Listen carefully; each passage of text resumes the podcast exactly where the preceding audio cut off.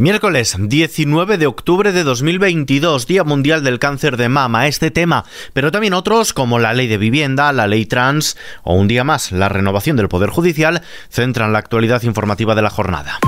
ISFM Noticias con Ismael Arranz. ¿Qué tal? La ley de vivienda se consagrará como un derecho social. El presidente del gobierno, Pedro Sánchez, ha destacado que la aprobación de la nueva ley de vivienda consagrará a esta como un derecho social y revertirá, según ha afirmado, el modelo de especulación de la que fue objeto en años anteriores y que dio lugar a corrupción que después se tradujo en crisis y desahucios. El compromiso que asume el gobierno de España de hacer ese incremento de manera visible y manifiesta en la mayor brevedad posible es un paso sustantivo. Porque sin duda hablamos de un proceso que exige profundos cambios estructurales, especialmente si tenemos en cuenta las tradicionales disfunciones del mercado del alquiler en España. Hay miles de compatriotas que tampoco pueden esperar para habitar en una residencia digna y desde el Ejecutivo somos muy conscientes de ello. Una ley de vivienda que según fuentes del Ministerio de Transportes esperan que esté aprobada antes de final de año, ya que afirman los grupos siguen negociando y son dos o tres los escollos que están generando mayores discrepancias. Ante el encarecimiento de las hipotecas, la banca ha planteado al Ministerio de Asuntos Económicos ayudar a las familias alargando el plazo de sus hipotecas en aquellos casos en que los préstamos se encarezcan al menos un 30% tras su revisión al alza del Euribor y siempre que los ingresos del domicilio no superen los 24.318 euros al año. Esta cifra de ingresos netos equivale a tres veces el IPREM, el indicador público de renta de efectos múltiples. Esta es una de las principales condiciones para acogerse al nuevo código de buenas prácticas que el gobierno quiere aprobar ante la subida de las hipotecas. Y sobre avances sociales y nuevas leyes, la vicepresidenta segunda del gobierno y ministra de Trabajo y Economía Social, Yolanda Díaz, asegura que es urgente que España apruebe la ley trans. Subraya que al igual que la reforma laboral, recupera derechos para personas que hoy no los tienen. La ley trans ha de salir adelante, en primer lugar, porque es una ley que eh, otorga derechos a las personas trans y, por tanto, soy clara, debe de cumplirse esta ley y salir adelante. Tenemos que defender los derechos de las personas trans en nuestro país. Por tanto, espero que lo antes posible esta norma salga adelante. El alcance de la controvertida ley que avala el cambio de sexo en el registro sin informes médicos ni tratamientos, así como la autodeterminación de género, divide al movimiento feminista y una parte del PSOE. Podemos, socio de gobierno, y el Ministerio de Igualdad manifiestan su incomprensión. Piden acelerar la tramitación de la norma. Por otro lado, Díaz asegura que su apuesta decidida es la protección absoluta de los salarios. Afirma que estos no son los causantes de la inflación. La número 3 del gobierno defiende que durante la presidencia española del Consejo de la Unión Europea durante la segunda mitad del año que viene, el Ejecutivo quiere dar un impulso al diálogo social europeo. Sin duda, eh, la participación de los debates importantes de los agentes sociales, empresarios y sindicatos es clave en nuestro país, pero de idéntica manera sostengo que el diálogo social es clave también en el seno de la Unión Europea.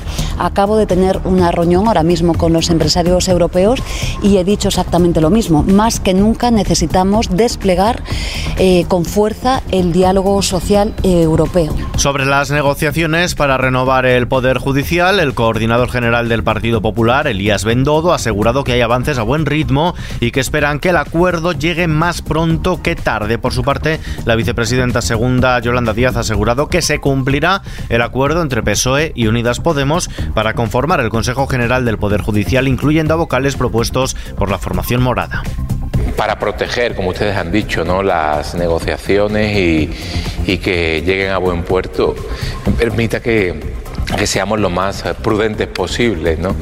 Sí le puedo reconocer que se producen avances a buen ritmo y que hay contactos eh, que se multiplican en las últimas horas y en los últimos días. ¿no? Los acuerdos eh, que hemos suscrito entre las formaciones que componemos el Gobierno, esto es Unidas Podemos y el Partido Socialista, se van, se van a cumplir. Yolanda Díaz no ha querido dar nombres, aunque uno de los que suena con fuerza es el de la actual delegada del Gobierno para la Violencia de Género, la jueza Victoria Rosell. Fuera de nuestras fronteras, en Ucrania, el presidente ruso Vladimir Putin ha decretado la ley marcial en las regiones de Lugansk, Donetsk, Zaporilla y Gerson. Son los cuatro territorios que Rusia reivindica como propios tras los fraudulentos referendos celebrados en septiembre. Putin ha anunciado el decreto en una reunión del Consejo de Seguridad, afirmando que se limita a formalizar una situación que ya es existe de facto. Ahora el texto queda sujeto a la aprobación de las dos cámaras del Parlamento ruso, lo que no deja de ser, por otro lado, un mero trámite. En Reino Unido, mientras tanto, tras no tira la toalla. Señor presidente, soy una luchadora, no una desertora.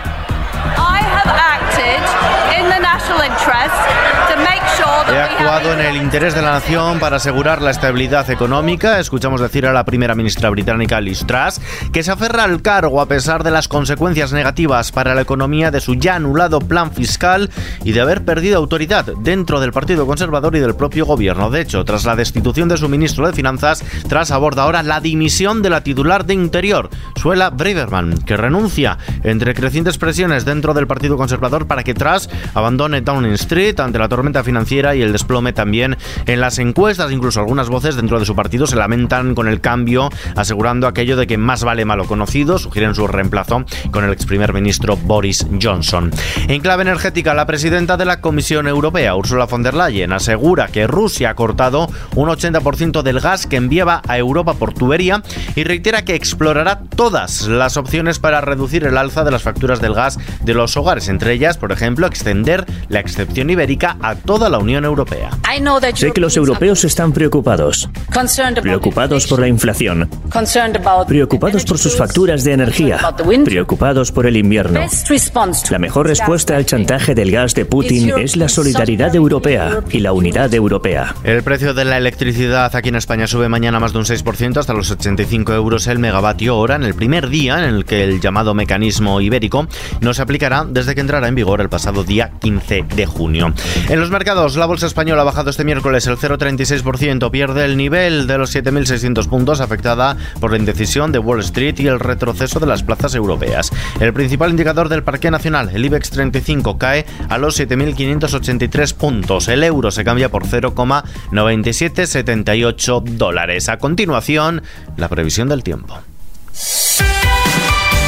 La inestabilidad dejará mañana jueves precipitaciones en prácticamente toda la península, con lluvias localmente fuertes o persistentes en el oeste y sur de Galicia, oeste del sistema central, áreas montañosas del noroeste de Castilla y León y Pirineos. También se prevé cierta intensidad de las precipitaciones en Huelva, en el sur de Badajoz, aunque será más débil y dispersa cuanto más hacia el sur y el este, así como en el litoral cantábrico. En Canarias el cielo estará poco nuboso. En cuanto a las temperaturas, las máximas bajarán mañana jueves en las franjas centrales y orientales de la de forma notable en el norte de Aragón y de Cataluña, aunque con pocos cambios en el resto. Y terminamos.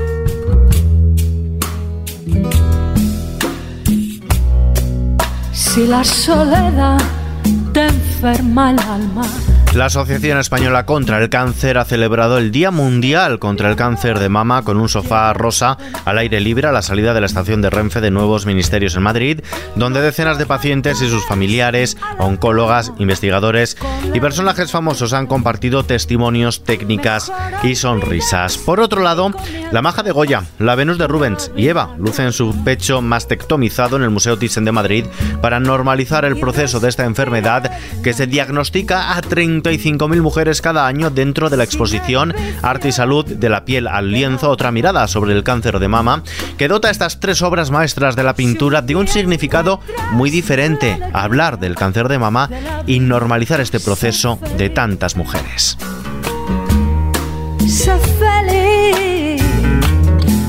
Con este Sé feliz de Luz Casal, incluido dentro de su disco Vida Tóxica, título que hace referencia precisamente a la quimioterapia que tuvo que recibir la cantante para superar el cáncer de mama que padeció. Nos despedimos por hoy. La información continúa puntual los boletines de Kiss FM, ampliada aquí con los audios del día en nuestro podcast Kiss FM Noticias. Gustavo Luna en la realización y doblaje. Un saludo de Ismael Arranz. Hasta mañana. Que la lluvia te desnuda juegan los mares que despiertan a la luna y sé feliz,